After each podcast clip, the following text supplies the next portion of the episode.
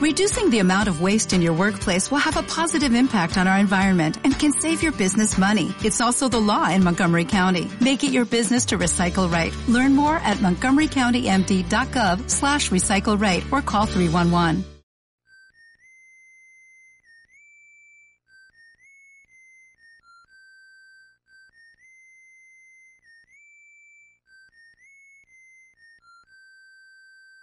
El anticuario del perverso.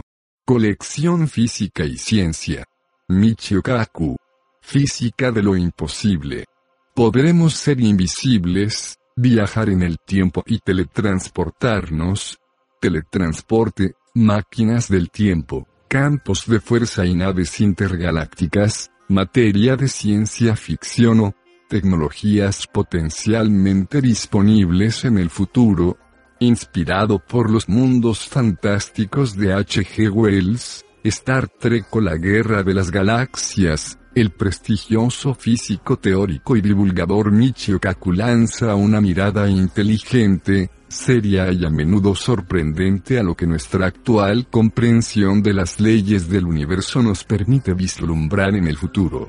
Un fascinante viaje por mundos hasta ahora solo soñados por la ciencia ficción, que ofrece nuevos retos a las próximas generaciones de científicos capaces de desafiar las imposibilidades de nuestro tiempo.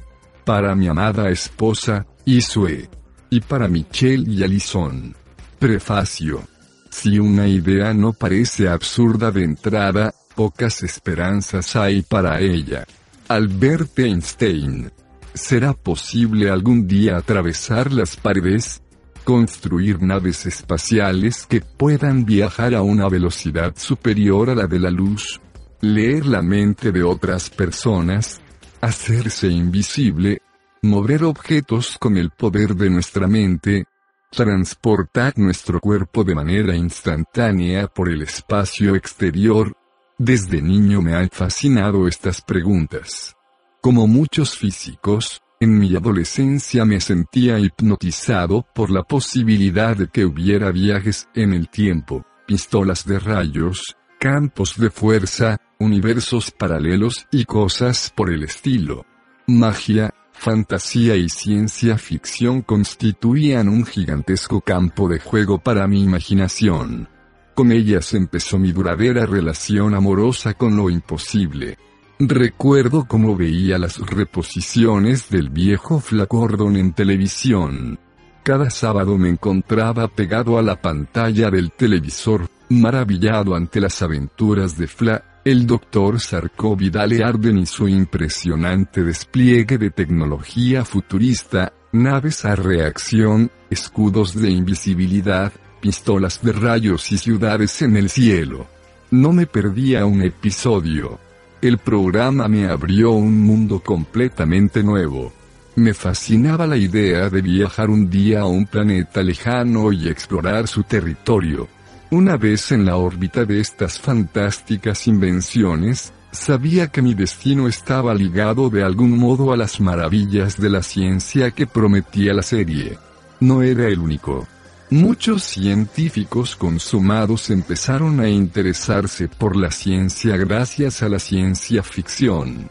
El gran astrónomo Edwin Hubble estaba fascinado por las obras de Julio Verne.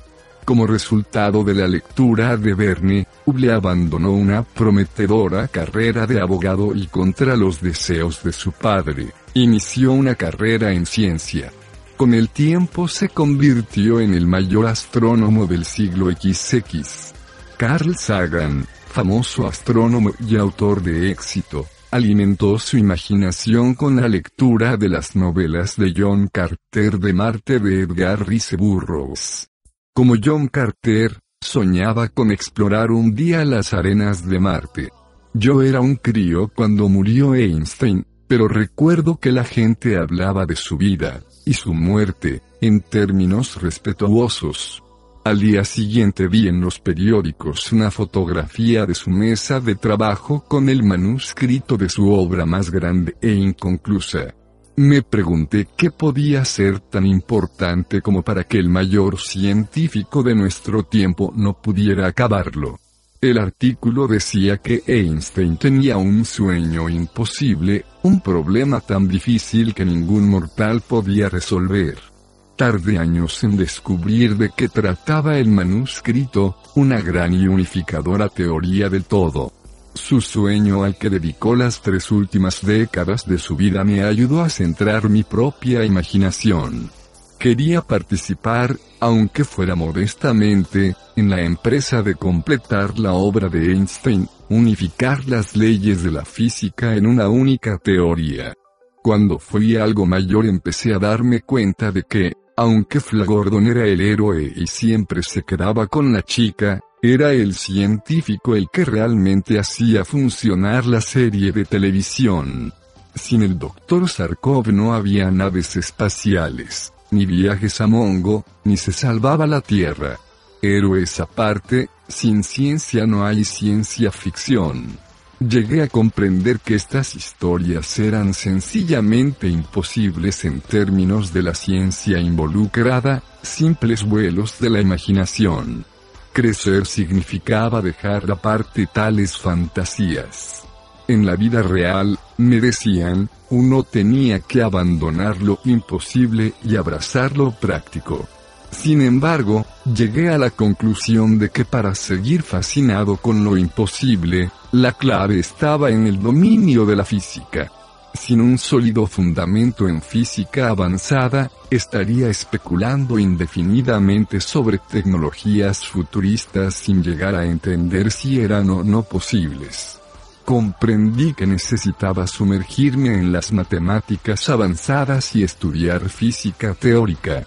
Y eso es lo que hice. Para mi proyecto de ciencias en el instituto monté un colisionador de átomos en el garaje de mi madre. Fui a la compañía Westinghouse y reuní 200 kilos de chatarra procedente de un transformador. Durante las navidades bobiné 35 kilómetros de cable de cobre en el campo de fútbol del instituto.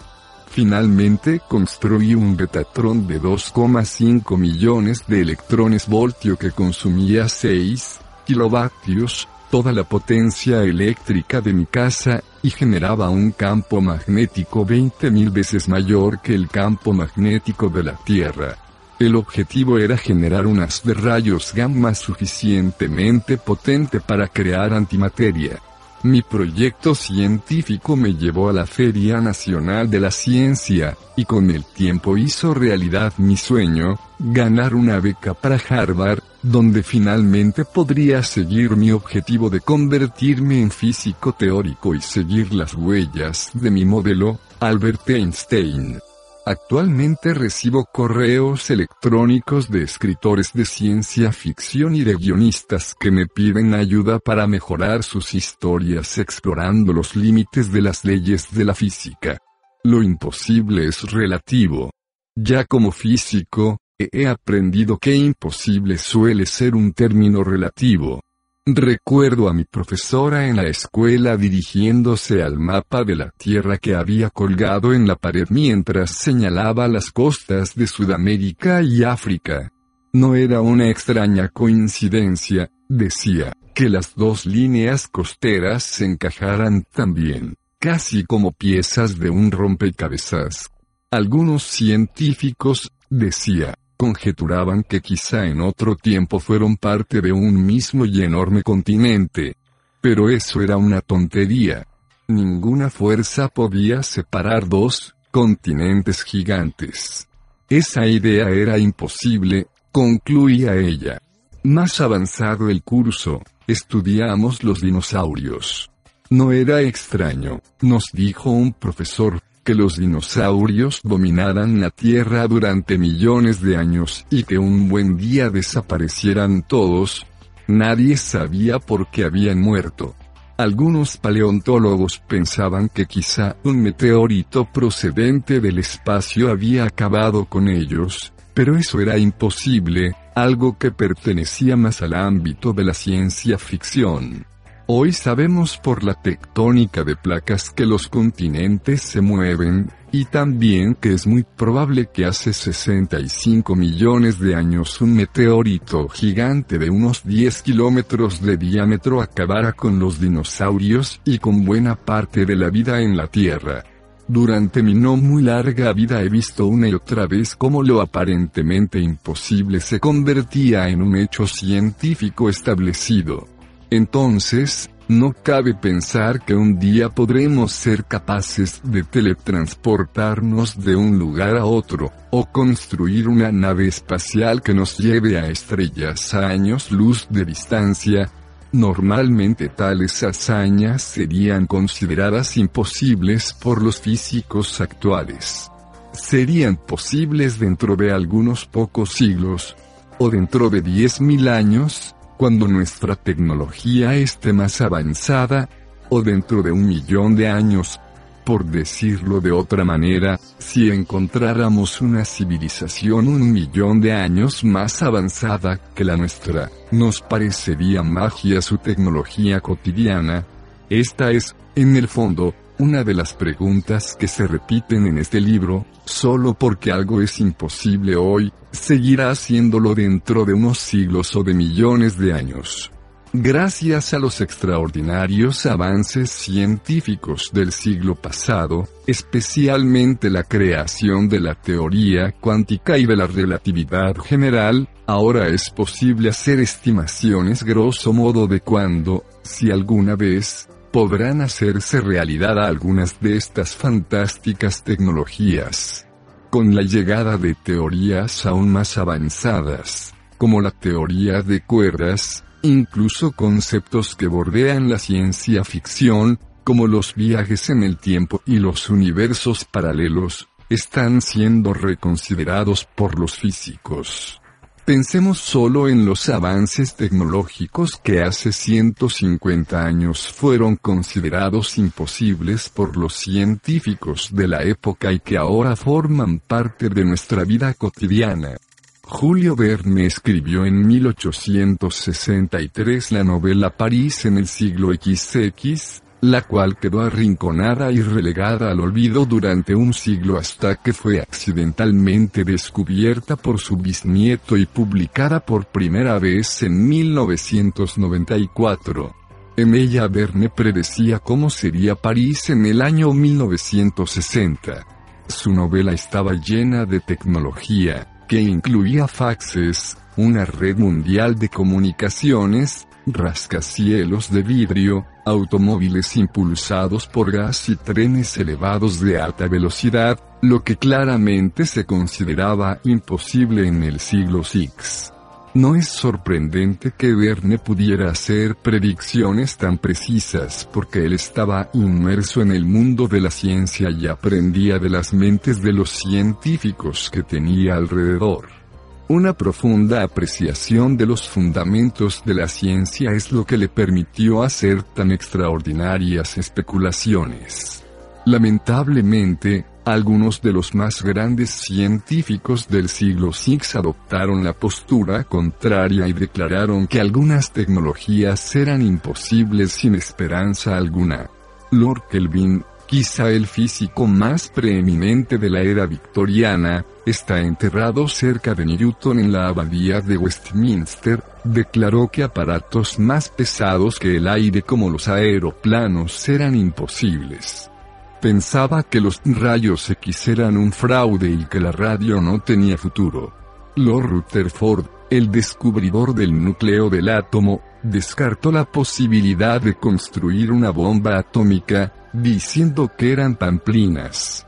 Los químicos del siglo VI declaraban que la búsqueda de la piedra filosofal, una sustancia fabulosa que podía convertir el plomo en oro, era científicamente una vía muerta. La química del siglo VI se basaba en la inmutabilidad esencial de los elementos, como el plomo. Pero con los colisionadores de átomos actuales podemos, en principio, convertir átomos de plomo en oro. Pensemos en lo que hubieran parecido los fantásticos televisores, ordenadores e Internet de hoy a comienzos del siglo XX. Hasta no hace mucho, Los agujeros negros se consideraban ciencia ficción. El propio Einstein escribió un artículo en 1939 que demostraba que nunca podrían formarse agujeros negros. Pero hoy día, el telescopio espacial Hubble y el telescopio Chandra de rayos X han revelado la existencia de miles de agujeros negros en el espacio. La razón por la que estas tecnologías se consideraban imposibles es que en el siglo VI y comienzos del XX no se conocían las leyes básicas de la física y la ciencia. Dadas las enormes lagunas en el conocimiento científico en esa época, especialmente en el plano atómico, no sorprende que tales avances se consideraran imposibles. Estudiar lo imposible. Irónicamente, el riguroso estudio de lo imposible ha abierto con frecuencia nuevos dominios de la ciencia completamente inesperados. Por ejemplo, durante siglos la frustrante y fútil búsqueda de una máquina de movimiento perpetuo llevó a los físicos a concluir que dicha máquina era imposible, lo que les obligó a postular la conservación de la energía y las tres leyes de la termodinámica. De modo que esa fútil búsqueda sirvió para abrir el campo absolutamente nuevo de la termodinámica, que en parte sentó las bases de la máquina de vapor, la era de la máquina y la sociedad industrial moderna. A finales del siglo VI, los científicos decidieron que era imposible que la Tierra tuviera miles de millones de años. Lord Kelvin declaró abiertamente que una Tierra fundida tardaría de 20 a 40 millones de años en enfriarse, contradiciendo a los geólogos y a los biólogos darwinistas que afirmaban que la Tierra podría tener miles de millones de años. Lo imposible se mostró finalmente posible con el descubrimiento por Marie Curie y otros investigadores de la fuerza nuclear, que mostraba cómo el centro de la Tierra, calentado por la desintegración radiactiva, podía mantenerse fundido durante miles de millones de años. Ignoramos lo imposible aún a riesgo de nuestra propia vida. En las décadas de 1920 y 1930, Robert Goddard, el fundador de los cohetes modernos, fue blanco de duras críticas por parte de quienes pensaban que los cohetes nunca podrían llegar al espacio exterior. Sarcásticamente llamaron a su idea la locura de Goddard. En 1921 los editores de The New York Times arremetieron contra el trabajo del Dr. Goddard. El profesor Goddard no conoce la relación entre acción y reacción y la necesidad de tener algo mejor que un vacío contra el que reaccionar. Parece carecer de los conocimientos básicos que se transmiten cada día en los institutos de enseñanza media. Los cohetes eran imposibles, clamaban los editores, porque en el espacio exterior no había aire en el que apoyarse. Lamentablemente, hubo un jefe de Estado que sí entendió las implicaciones de los cohetes imposibles de Goddard, era Adolf Hitler. Durante la Segunda Guerra Mundial, el bombardeo alemán con cohetes B-2 increíblemente desarrollados sembró muerte y destrucción en Londres, que estuvo cerca de la rendición. Quizá el estudio de lo imposible haya cambiado también el curso de la historia del mundo. En los años 30 era creencia generalizada, incluso por parte de Einstein, que una bomba atómica era imposible. Los físicos sabían que había una tremenda cantidad de energía encerrada en el interior del núcleo atómico, de acuerdo con la ecuación de Einstein, E igual a Mach 2, pero la energía liberada por un solo núcleo era demasiado insignificante para tenerla en consideración.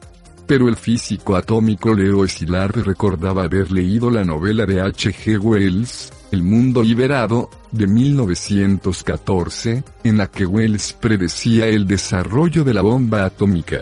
En el libro afirmaba que el secreto de la bomba atómica sería desvelado por un físico en 1933. Por azar, Szilard dio con este libro en 1932. espoleado por la novela, en 1933, tal como había predicho Wells casi dos décadas antes, dio con la idea de amplificar la potencia de un único átomo mediante una reacción en cadena, de modo que la energía de la división de un solo átomo de uranio podía multiplicarse por muchos billones. Entonces Szilard emprendió una serie de experimentos clave y promovió negociaciones secretas entre Einstein y el presidente Franklin Roosevelt que llevarían al proyecto Manhattan, que construyó la bomba atómica. Una y otra vez vemos que el estudio de lo imposible ha abierto perspectivas completamente nuevas y ha desplazado las fronteras de la física y la química, obligando a los científicos a redefinir lo que entendían por imposible. Como dijo en cierta ocasión Sir William Osler, las filosofías de una época se han convertido en los absurdos de la siguiente, y las locuras de ayer se han convertido en la sabiduría del mañana. Muchos físicos suscriben la famosa sentencia de T.H. White, que escribió en Camelot, lo que no está prohibido es obligatorio. En física encontramos pruebas de ello continuamente. A menos que haya una ley de la física que impida explícitamente un nuevo fenómeno, tarde o temprano encontramos que existe, esto ha sucedido varias veces en la búsqueda de nuevas partículas subatómicas. Al sondear los límites de lo que está prohibido, los físicos han descubierto inesperadamente nuevas leyes de la física. 1. Un corolario de la afirmación de T.H. White podría ser muy bien, lo que no es imposible es obligatorio. Por ejemplo, el cosmólogo Stephen Hawking intentó demostrar que el viaje en el tiempo era imposible, para lo cual trató de encontrar una nueva ley física que lo prohibiera, a la que llamó la conjetura de protección de la cronología. Desgraciadamente, tras muchos años de arduo trabajo fue incapaz de probar este principio. De hecho, los físicos han demostrado ahora que una ley que impida el viaje en el tiempo está más allá de nuestras matemáticas actuales. Hoy día, debido a que no hay ninguna ley de la física que impida la existencia de máquinas del tiempo, los físicos han tenido que tomar muy en serio tal posibilidad. El propósito de este libro es considerar que tecnologías hoy consideradas imposibles podrían muy bien convertirse en un tópico en décadas o siglos futuros. Ya hay una tecnología imposible que ahora se está mostrando posible, la idea de teletransporte, al menos en el plano atómico. Hace tan solo algunos años los físicos habrían dicho que enviar o emitir un objeto de un punto a otro violaba las leyes de la física cuántica. De hecho, los guionistas de la serie de televisión Star Trek estaban tan contrariados por las críticas de los físicos que añadieron compensadores de Heisenberg para explicar sus teletransportadores y reparar este fallo. Hoy día, Gracias a avances fundamentales, los físicos pueden teletransportar átomos a través de una habitación o fotones bajo el río Danubio. Predecir el futuro. Siempre es peligroso hacer predicciones, especialmente sobre lo que pasará dentro de siglos o milenios. Al físico Niels Bohr le gustaba decir, predecir es muy difícil. Especialmente, predecir el futuro. Pero hay una diferencia fundamental entre la época de Julio Verne y la actual. Hoy se conocen básicamente las leyes fundamentales de la física. Los físicos actuales comprenden las leyes básicas que cubren un extraordinario dominio de 43 órdenes de magnitud, desde el interior del protón al universo en expansión. Como resultado, los físicos pueden afirmar, con razonable confianza, cuáles podrían ser las líneas generales de la tecnología futura, y distinguir mejor entre las tecnologías que son simplemente improbables de las que son verdaderamente imposibles. Por ello, en este libro divido las cosas que son imposibles en tres categorías. La primera es la que llamo imposibilidades de clase I, Son tecnologías que hoy son imposibles pero que no violan las leyes de la física conocidas. Por ello, podrían ser posibles en este siglo, o en el próximo, de forma modificada. Incluyen el teletransporte, los motores de antimateria, ciertas formas de telepatía, la psicoquinesia y la invisibilidad. La segunda categoría es la que llamo imposibilidades de clase I. Son tecnologías situadas en el límite de nuestra comprensión del mundo físico. Si son posibles, podrían hacerse realidad en una escala de tiempo de miles a millones de años en el futuro. Incluyen las máquinas del tiempo, la posibilidad del viaje en el hiperespacio y el viaje a través de agujeros de gusano. La última categoría es la que llamo imposibilidades de clase 3. Son tecnologías que violan las leyes de la física conocidas. Lo sorprendente es que no hay muchas de tales tecnologías imposibles. Si resultaran ser posibles, representarían un cambio fundamental en nuestra comprensión de la física. Pienso que esta clasificación es significativa, porque hay muchas tecnologías en la ciencia ficción que son despachadas por los físicos como totalmente imposibles, cuando lo que realmente quieren decir es que son imposibles para una civilización primitiva como la nuestra. Las visitas de alienígenas, por ejemplo, se consideran habitualmente imposibles porque las distancias entre las estrellas son inmensas. Aunque el viaje interestelar es claramente imposible para nuestra civilización, puede ser posible para una civilización que esté cientos, o miles, o millones de años por delante de nosotros. Por ello es importante clasificar tales imposibilidades tecnologías que son imposibles para nuestra civilización actual no son necesariamente imposibles para civilizaciones de otro tipo. Las afirmaciones sobre lo que es posible o imposible tienen que tener en cuenta las tecnologías que nos llevan miles o millones de años de adelanto.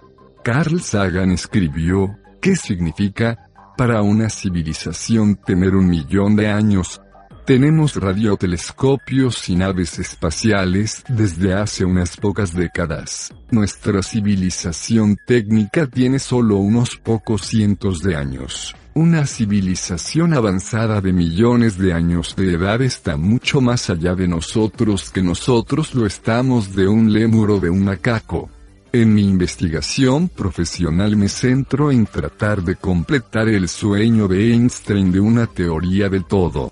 Personalmente encuentro muy estimulante trabajar en una teoría final que pueda responder definitivamente a algunas de las más difíciles preguntas imposibles en la ciencia actual, como si es posible el viaje en el tiempo, que hay en el centro de un agujero negro que sucedió antes del Big Bang.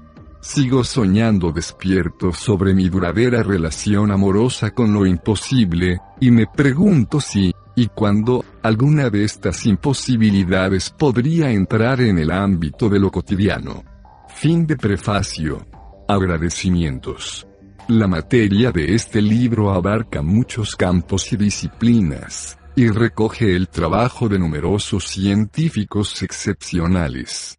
Quiero expresar mi agradecimiento a las personas siguientes, que gentilmente me brindaron su tiempo en largas entrevistas, consultas e interesantes e inspiradoras conversaciones. Leon Leberman, Premio Nobel, Instituto de Tecnología de Illinois. Murray Hellman, Premio Nobel, Instituto de Santa Fe y Caltech. El fallecido Henry Kendall, Premio Nobel, MIT. Steven Weinberg, Premio Nobel, Universidad de Texas en Austin. David Gross, Premio Nobel, Instituto Cable para Física Teórica. Frank Wilczek, Premio Nobel, MIT. Josep Rotlat, Premio Nobel, ST. Bartolomés Hospital. Walter Gilbert, Premio Nobel, Universidad de Harvard. Gerald Bellman, Premio Nobel, Instituto de Investigaciones Scripps. Peter Doherty, Premio Nobel, St. Jude Children's Research Hospital. Jared Diamond, Premio Pulitzer, UCLA.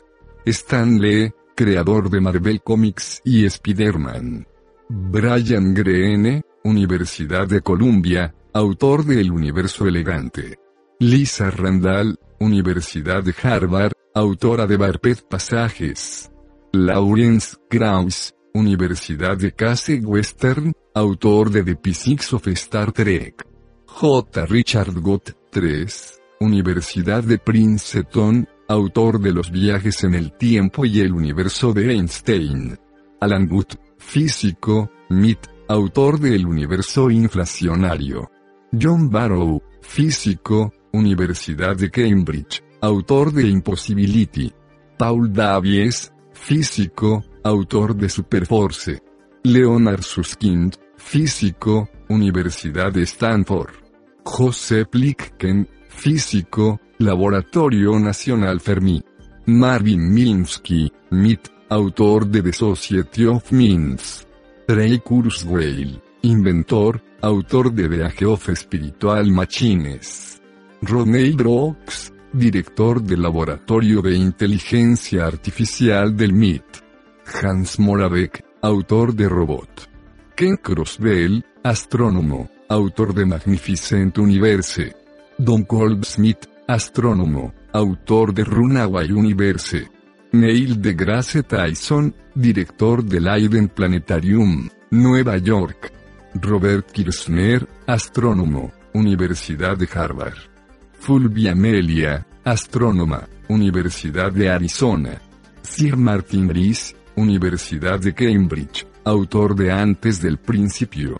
Michael Brown, astrónomo, Caltech. Paul Hilsner, autor de Centauri Dreams. Michael Lemonique, periodista científico de la revista Time. Timothy Ferris, Universidad de California, autor de Coming of Age in the Milky Way. El fallecido Ted Taylor, diseñador de ojivas nucleares de Estados Unidos. Freeman Dyson, Instituto de Estudios Avanzados, Princeton. John Organ, Instituto de Tecnología de Stevens, autor de El fin de la ciencia. El fallecido Carl Sagan, Universidad de Cornell, autor de Cosmos. Andrew Yan, viuda de Carl Sagan, Cosmos Studios. Peter Schwartz, futurólogo, fundador de Global Business Network. Alvin Toffler, futurólogo, autor de La Tercera Ola. David Goldstein, profesor del Caltech. Cesioid, MIT, autor de Programming de Universe. Fred Watson, astrónomo, autor de Stargazer. Simon Sin, autor de The Big Bang. C. Stack, Instituto SETI. George Johnson, periodista científico de The New York Times. Geoffrey Hoffman, MIT, astronauta de la NASA.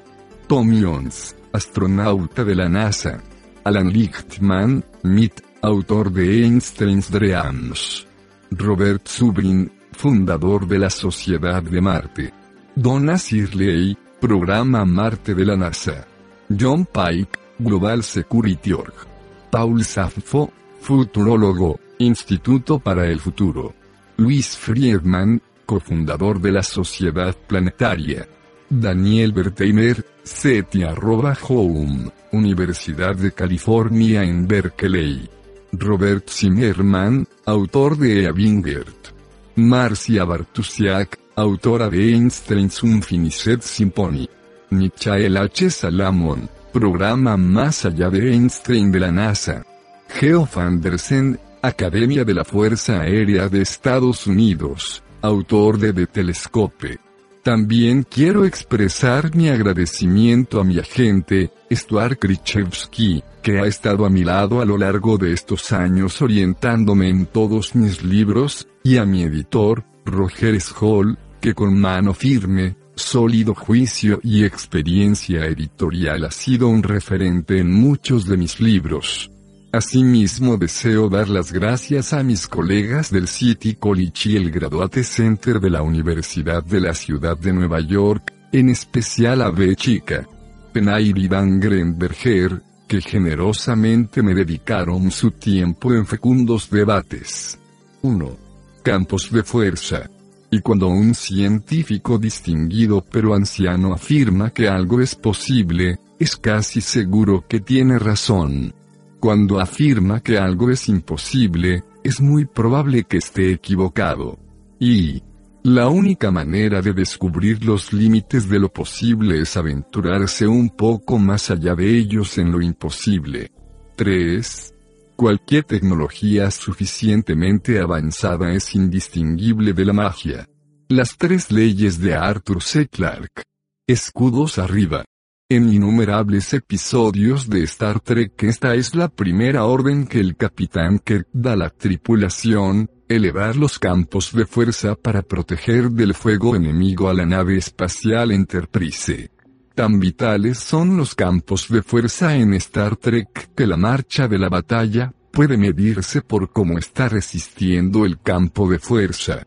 Cuando se resta potencia a los campos de fuerza, la Enterprise sufre más impactos dañinos en su casco, hasta que finalmente la rendición se hace inevitable. Pero ¿qué es un campo de fuerza? En la ciencia ficción es engañosamente simple, una barrera delgada e invisible, pero impenetrable, capaz de desviar tanto haces láser como cohetes. A primera vista un campo de fuerza parece tan fácil que su creación como escudo en el campo de batalla parece inminente. Uno espera que cualquier día un inventor emprendedor anunciará el descubrimiento de un campo de fuerza defensivo. Pero la verdad es mucho más complicada. De la misma forma que la bombilla de Edison revolucionó la civilización moderna, un campo de fuerza podría afectar profundamente a cada aspecto de nuestra vida. El ejército podría utilizar campos de fuerza para crear un escudo impenetrable contra misiles y balas enemigos, y hacerse así invulnerable. En teoría, podrían construirse puentes, superautopistas y carreteras, con solo presionar un botón. Ciudades enteras podrían brotar instantáneamente en el desierto, con rascacielos hechos enteramente de campos de fuerza. Campos de fuerza erigidos sobre ciudades permitirían a sus habitantes modificar a voluntad los efectos del clima, vientos fuertes, huracanes, tornados podrían construirse ciudades bajo los océanos dentro de la segura cúpula de un campo de fuerza. Podrían reemplazar por completo al vidrio, el acero y el hormigón. Pero, por extraño que parezca, un campo de fuerza es quizá uno de los dispositivos más difíciles de crear en el laboratorio. De hecho, algunos físicos creen que podría ser realmente imposible, a menos que se modifiquen sus propiedades. Michael Faraday. El concepto de campos de fuerza tiene su origen en la obra del gran científico británico del siglo VI Michael Faraday. Faraday nació en el seno de una familia de clase trabajadora, su padre era herrero, y llevó una vida difícil como aprendiz de encuadernador en los primeros años del siglo. El joven Faraday estaba fascinado por los enormes avances a que dio lugar el descubrimiento de las misteriosas propiedades de dos nuevas fuerzas, la electricidad y el magnetismo. Faraday devoró todo lo que pudo acerca de estos temas y asistió a las conferencias que impartía el profesor Humphrey Davy de la Royal Institution en Londres. Un día, el profesor Davy sufrió una grave lesión en los ojos a causa de un accidente químico y contrató a Faraday como secretario. Faraday se ganó poco a poco la confianza de los científicos de la Royal Institution, que le permitieron realizar importantes experimentos por su cuenta, aunque a veces era ninguneado. Con los años, el profesor Davy llegó a estar cada vez más celoso del brillo que mostraba su joven ayudante, una estrella ascendente en los círculos experimentales hasta el punto de eclipsar la fama del propio Davy. Tras la muerte de Davy en 1829, Faraday se vio libre para hacer una serie de descubrimientos trascendentales que llevaron a la creación de generadores que alimentarían ciudades enteras y cambiarían el curso de la civilización mundial. La clave de los grandes descubrimientos de Faraday estaba en sus campos de fuerza. Si se colocan limaduras de hierro por encima de un imán, las limaduras forman una figura parecida a una telaraña que llena todo el espacio. Estas son las líneas de fuerza de Faraday, que muestran gráficamente cómo los campos de fuerza de la electricidad y el magnetismo llenan el espacio. Si se representa gráficamente el campo magnético de la Tierra, por ejemplo, se encuentra que las líneas emanan de la región polar norte y luego vuelven a entrar en la Tierra por la región polar sur. Del mismo modo, si representáramos las líneas del campo eléctrico de un pararrayos durante una tormenta, encontraríamos que las líneas de fuerza se concentran en la punta del pararrayos. Para Faraday, el espacio vacío no estaba vacío en absoluto, sino lleno de líneas de fuerza que podían mover objetos lejanos, debido a la pobre educación que había recibido en su infancia, Faraday no sabía matemáticas, y en consecuencia sus cuadernos no están llenos de ecuaciones, sino de diagramas de estas líneas de fuerza dibujados a mano. Resulta irónico que su falta de formación matemática le llevara a crear los bellos diagramas de líneas de fuerza que ahora pueden encontrarse en cualquier libro de texto de física. En ciencia, una imagen física es a veces más importante que las matemáticas utilizadas para describirla. Los historiadores han especulado sobre cómo llegó Faraday a su descubrimiento de los campos de fuerza, uno de los conceptos más importantes de la ciencia. De hecho, toda la física moderna está escrita en el lenguaje de los campos de Faraday. En 1831 tuvo la idea clave sobre los campos de fuerza que iba a cambiar la civilización para siempre. Un día, estaba moviendo un imán sobre una bobina de cable metálico y advirtió que era capaz de generar una corriente eléctrica en el cable, sin siquiera tocarlo. Esto significaba que el campo invisible de un imán podía atravesar el espacio vacío y empujar a los electrones de un cable, lo que creaba una corriente. Los campos de fuerza de Faraday, que inicialmente se consideraron pasatiempos inútiles, eran fuerzas materiales reales que podían mover objetos y generar potencia motriz. Hoy, la luz que usted utiliza para leer esta página probablemente está alimentada gracias al descubrimiento de Faraday sobre el electromagnetismo. Un imán giratorio crea un campo de fuerza que empuja a los electrones en un cable y les hace moverse en una corriente eléctrica. La electricidad en el cable puede utilizarse entonces para encender una bombilla. El mismo principio se utiliza para generar la electricidad que mueve las ciudades del mundo. El agua que fluye por una presa, por ejemplo, hace girar un enorme imán en una turbina, que a su vez empuja a los electrones en un cable, lo que crea una corriente eléctrica que es enviada a nuestros hogares a través de líneas de alto voltaje. En otras palabras, los campos de fuerza de Michael Faraday son las fuerzas que impulsan la civilización moderna, desde los bulldozers eléctricos a los ordenadores, los iPods y la Internet de hoy. Los campos de fuerza de Faraday han servido de inspiración para los físicos durante siglo y medio. Einstein estaba tan inspirado por ellos que escribió su teoría de la gravedad en términos de campos de fuerza. También yo me inspiré en los campos de Faraday. Hace años conseguí escribir la teoría de cuerdas en términos de los campos de fuerza de Faraday, fundando así la teoría de campos de cuerdas. En física, decir de alguien que piensa como una línea de fuerza, se toma como un gran cumplido. Las cuatro fuerzas. Una de las mayores hazañas de la física en los últimos 2000 años ha sido el aislamiento y la identificación de las cuatro fuerzas que rigen el universo. Todas ellas pueden describirse en el lenguaje de los campos introducido por Faraday. Por desgracia, no obstante, ninguna de ellas tiene exactamente las propiedades de los campos de fuerza que se describen en la mayor parte de la literatura de ciencia ficción. Estas fuerzas son 1. Gravedad. La fuerza silenciosa que mantiene nuestros pies en el suelo, impide que la Tierra y las estrellas se desintegren, y mantiene unidos el sistema solar y la galaxia. Sin la gravedad, la rotación de la Tierra nos haría salir despedidos del planeta hacia el espacio a una velocidad de 1600 kilómetros por hora. El problema es que la gravedad tiene propiedades exactamente opuestas a las de los campos de fuerza que encontramos en la ciencia ficción.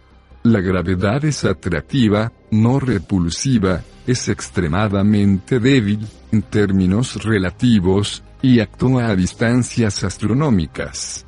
En otras palabras, es prácticamente lo contrario de la barrera plana, delgada e impenetrable que leemos en las historias de ciencia ficción o vemos en las películas de ciencia ficción.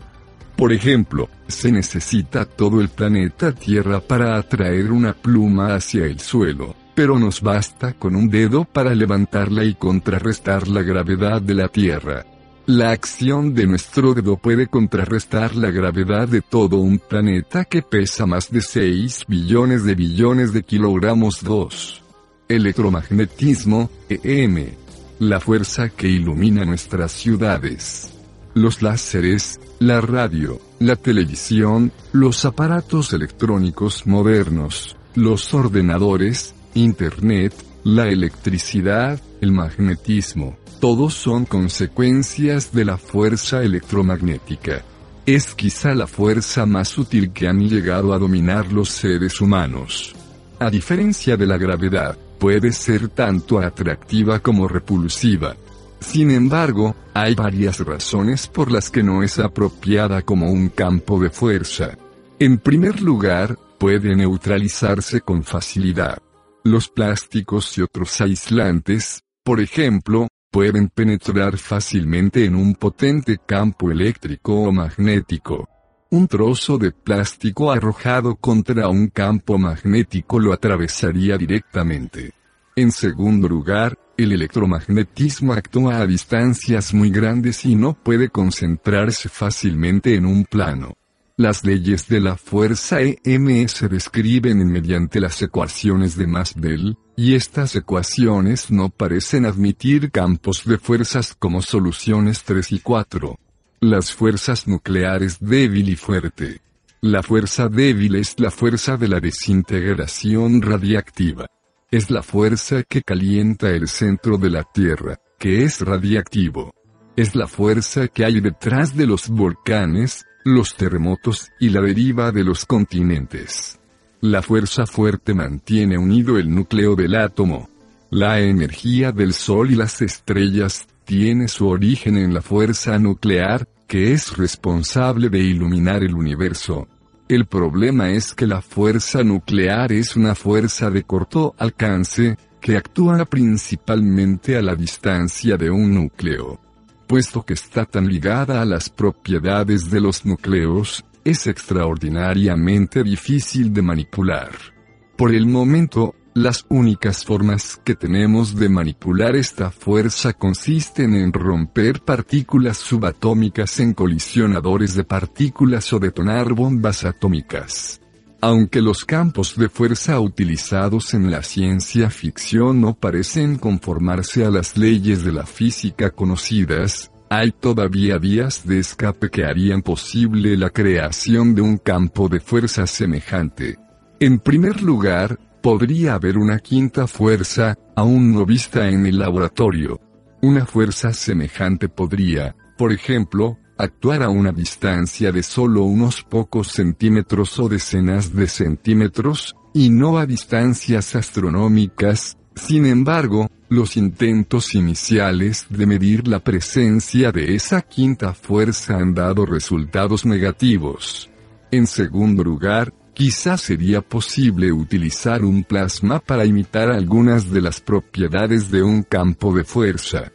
Un plasma es el cuarto estado de la materia.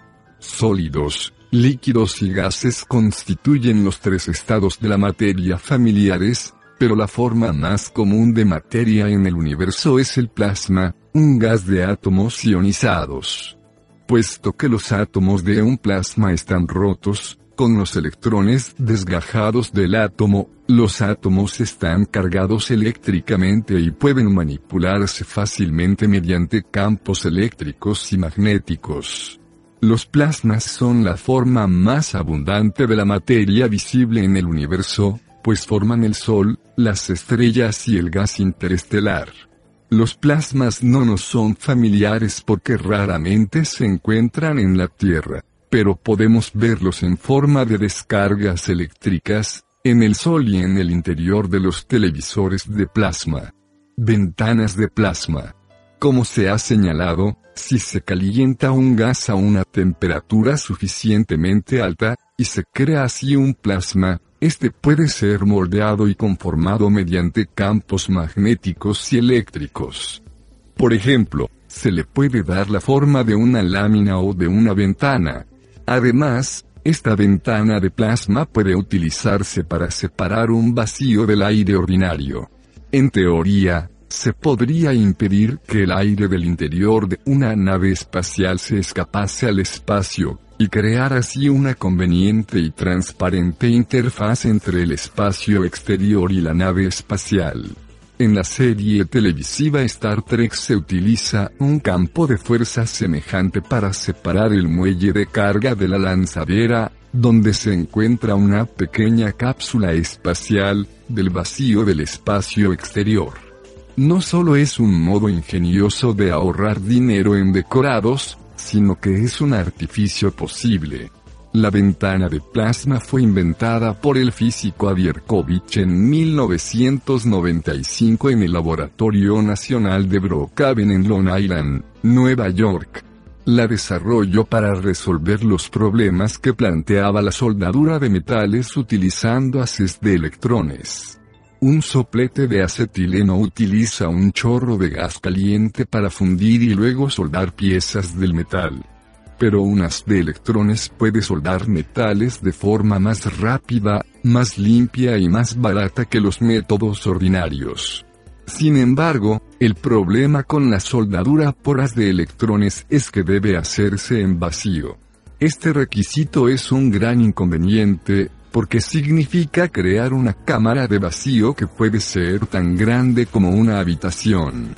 El doctor Erkovich inventó la ventana de plasma para resolver este problema.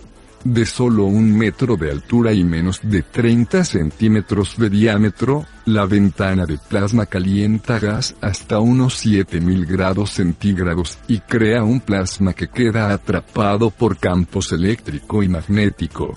Estas partículas ejercen presión, como en cualquier gas, lo que impide que el aire penetre violentamente en la cámara de vacío, separando así el aire del vacío. Cuando se utiliza gas argón en la ventana de plasma, esta toma un brillo azul, como el campo de fuerza en Star Trek.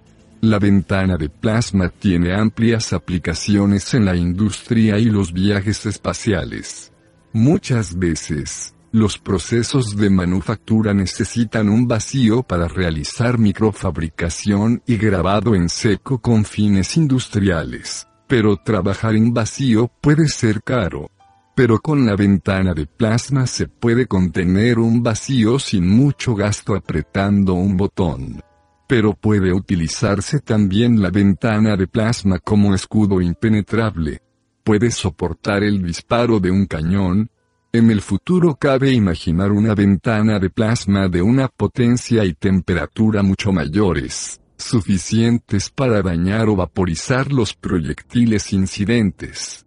No obstante, para crear un campo de fuerza más realista, como los que encontramos en la ciencia ficción, se necesitaría una combinación de varias tecnologías dispuestas en capas. Cada capa no sería suficientemente fuerte para detener por sí sola una bala de cañón, pero la combinación sí podría hacerlo. La capa exterior podría ser una ventana de plasma supercargado, calentado a una temperatura lo suficientemente elevada para vaporizar metales. Una segunda capa podría ser una cortina de haces láser de alta energía.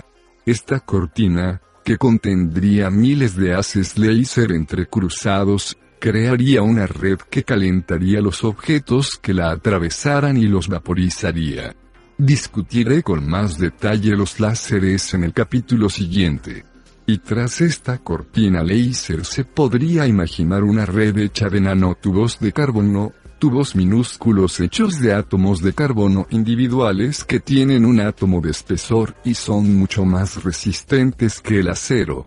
Aunque el actual récord mundial para la longitud de un nanotubo de carbono es de solo 15 milímetros, podemos imaginar que un día seremos capaces de fabricar nanotubos de carbono de longitud arbitraria. Suponiendo que los nanotubos de carbono puedan entretejerse en una malla, podrían crear una pantalla de gran resistencia, capaz de repeler la mayoría de los objetos. La pantalla sería invisible, puesto que cada nanotubo de carbono es de grosor atómico, pero la malla de nanotubos de carbono sería más resistente que cualquier material. Así, mediante una combinación de ventana de plasma, cortina láser y pantalla de nanotubos de carbono, cabría imaginar la creación de un muro invisible que sería prácticamente impenetrable por casi cualquier medio.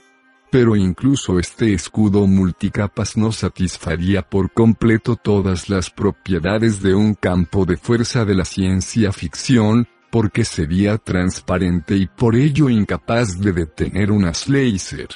En una batalla con cañones láser, el escudo multicapa sería inútil. Para detener unas láser el escudo tendría que poseer también una forma avanzada de fotocromática. Este es el proceso que se utiliza para las gafas de sol que se oscurecen automáticamente al ser expuestas a la radiación ultravioleta. La fotocromática se basa en moléculas que pueden existir en al menos dos estados.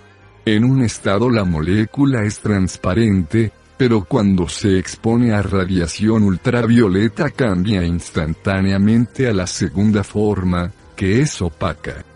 Quizá un día seamos capaces de utilizar nanotecnología para producir una sustancia tan dura como nanotubos de carbono que pueda cambiar sus propiedades ópticas cuando se expone a luz láser. De este modo, un escudo podría detener un disparo de láser tanto como unas de partículas o fuego de cañón.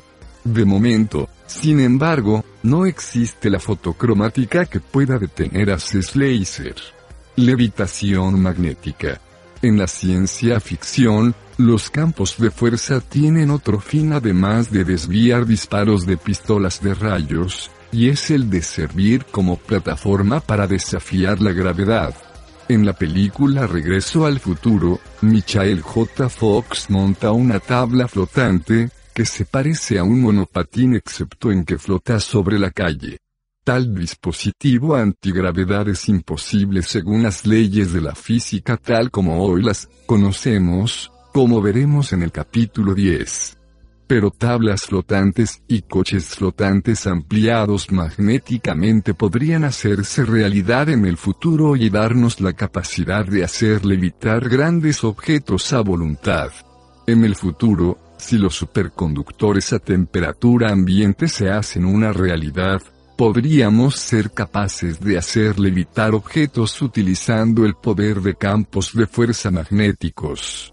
Si colocamos dos imanes próximos uno a otro con sus polos norte enfrentados, los dos imanes se repelen. Si damos la vuelta a un imán de modo que el polo norte de uno esté frente al polo norte del otro, entonces los dos imanes se atraen. Este mismo principio, que los polos norte se repelen, puede utilizarse para levantar pesos enormes del suelo. Varios países ya están construyendo trenes avanzados de levitación magnética, trenes maglev, que se ciernen sobre las vías utilizando imanes ordinarios. Puesto que la fricción es nula, pueden alcanzar velocidades récord, flotando sobre un cojín de aire. En 1984 empezó a operar en el Reino Unido el primer sistema maglev comercial del mundo, que cubre el trayecto entre el Aeropuerto Internacional de Birmingham y la cercana estación de ferrocarril internacional de Birmingham. También se han construido trenes maglev en Alemania, Japón y Corea, aunque la mayoría de ellos no están diseñados para alcanzar grandes velocidades. El primer tren maglev comercial que funciona a alta velocidad es el de la línea de demostración del segmento operacional inicial, JOS, en Shanghái, que viaja a una velocidad máxima de 430 km por hora. El tren maglev japonés en la prefectura de Yamanashi alcanzó una velocidad de 580 km por hora, más rápido incluso que los trenes de ruedas convencionales. Pero estos dispositivos maglev son muy caros. Una manera de aumentar su eficacia sería utilizar superconductores, que pierden, toda la resistencia eléctrica cuando son enfriados hasta cerca del cero absoluto. La superconductividad fue descubierta en 1911 por Eike Kamerlingones. Cuando ciertas sustancias se enfrían por debajo de 20 K sobre el cero absoluto pierden toda su resistencia eléctrica.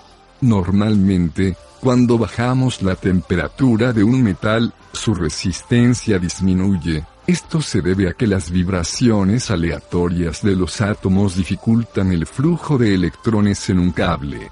Al reducir la temperatura se reducen estos movimientos aleatorios, y la electricidad fluye con menos resistencia.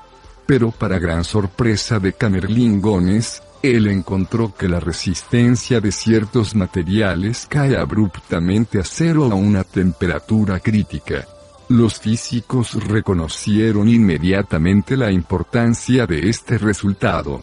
Las líneas de transporte de electricidad sufren pérdidas importantes cuando transportan la electricidad a grandes distancias. Pero si pudiera eliminarse toda la resistencia, la potencia eléctrica podría transmitirse casi gratis.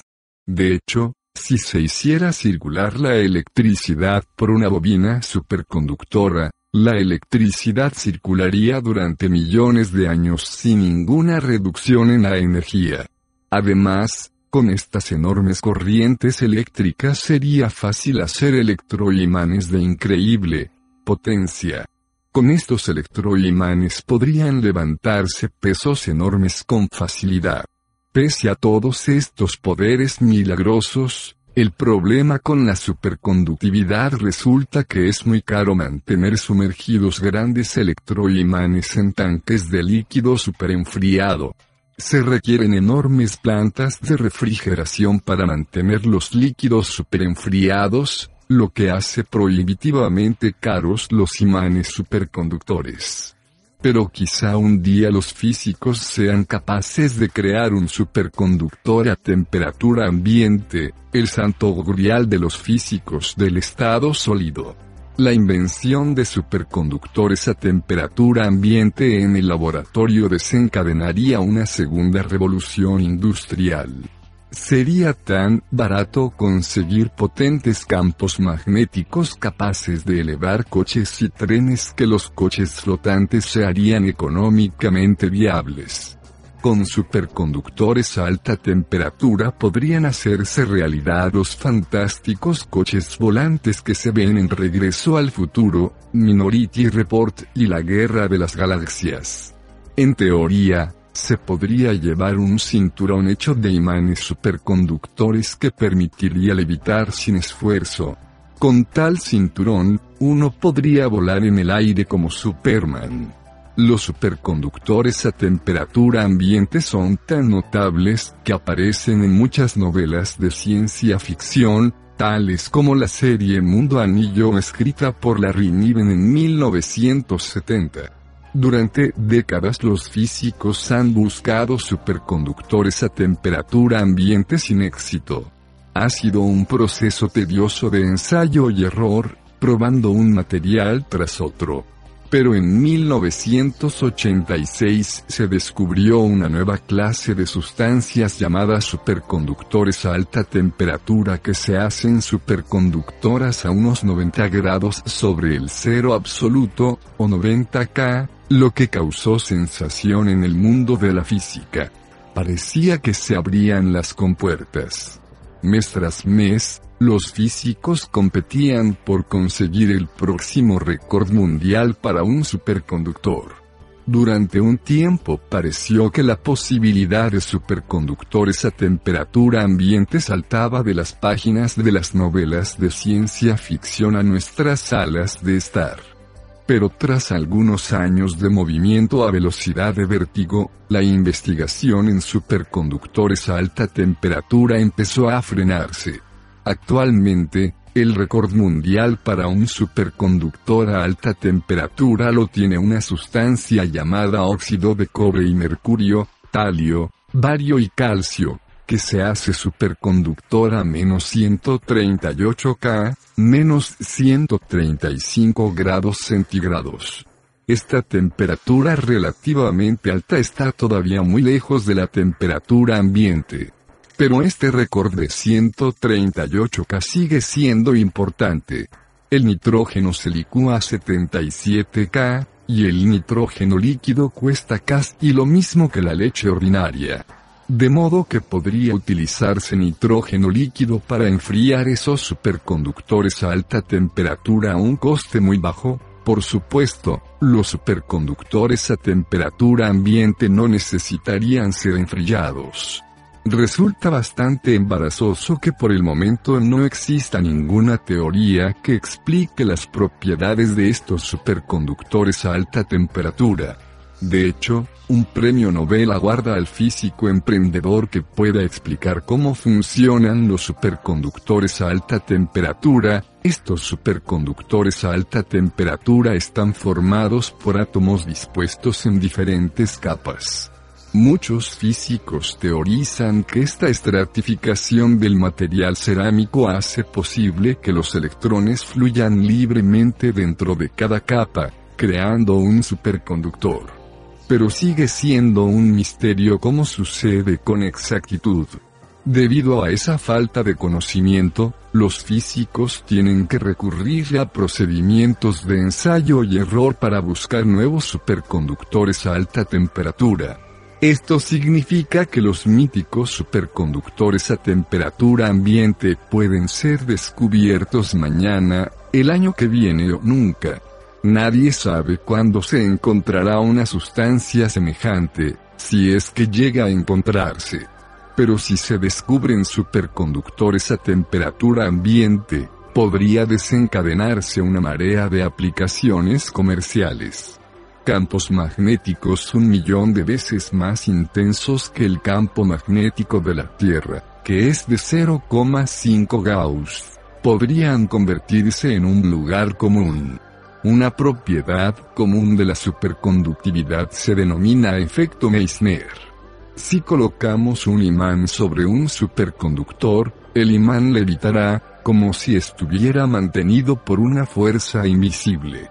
La razón del efecto Meissner es que el imán tiene el efecto de crear un imán imagen especular dentro del superconductor, de modo que el imán original y el imán imagen especular se repelen. Otra manera de verlo es que los campos magnéticos no pueden penetrar en un superconductor, por el contrario, los campos magnéticos son expulsados. Por ello, si se mantiene un imán sobre un superconductor, sus líneas de fuerza son expulsadas por el superconductor, y así las líneas de fuerza empujan al imán hacia arriba, haciéndolo levitar. Utilizando el efecto Meissner, Podemos imaginar un futuro en que las carreteras estén construidas con estas cerámicas especiales. Entonces, imanes colocados en nuestros cinturones o los neumáticos de nuestros automóviles nos permitirían flotar mágicamente hasta nuestro destino, sin ninguna fricción y pérdida de energía. El efecto Meissner actúa solo en materiales magnéticos, tales como metales. Pero también es posible utilizar imanes superconductores para hacer levitar materiales no magnéticos, llamados paramagnéticos y diamagnéticos. Estas sustancias no tienen propiedades magnéticas por sí mismas, solo adquieren sus propiedades magnéticas en presencia de un campo magnético externo. Las sustancias paramagnéticas son atraídas por un imán externo, mientras que las diamagnéticas son repelidas por un imán externo. El agua, por ejemplo, es diamagnética. Puesto que todos los seres vivos están hechos de agua, pueden levitar en presencia de un potente campo magnético.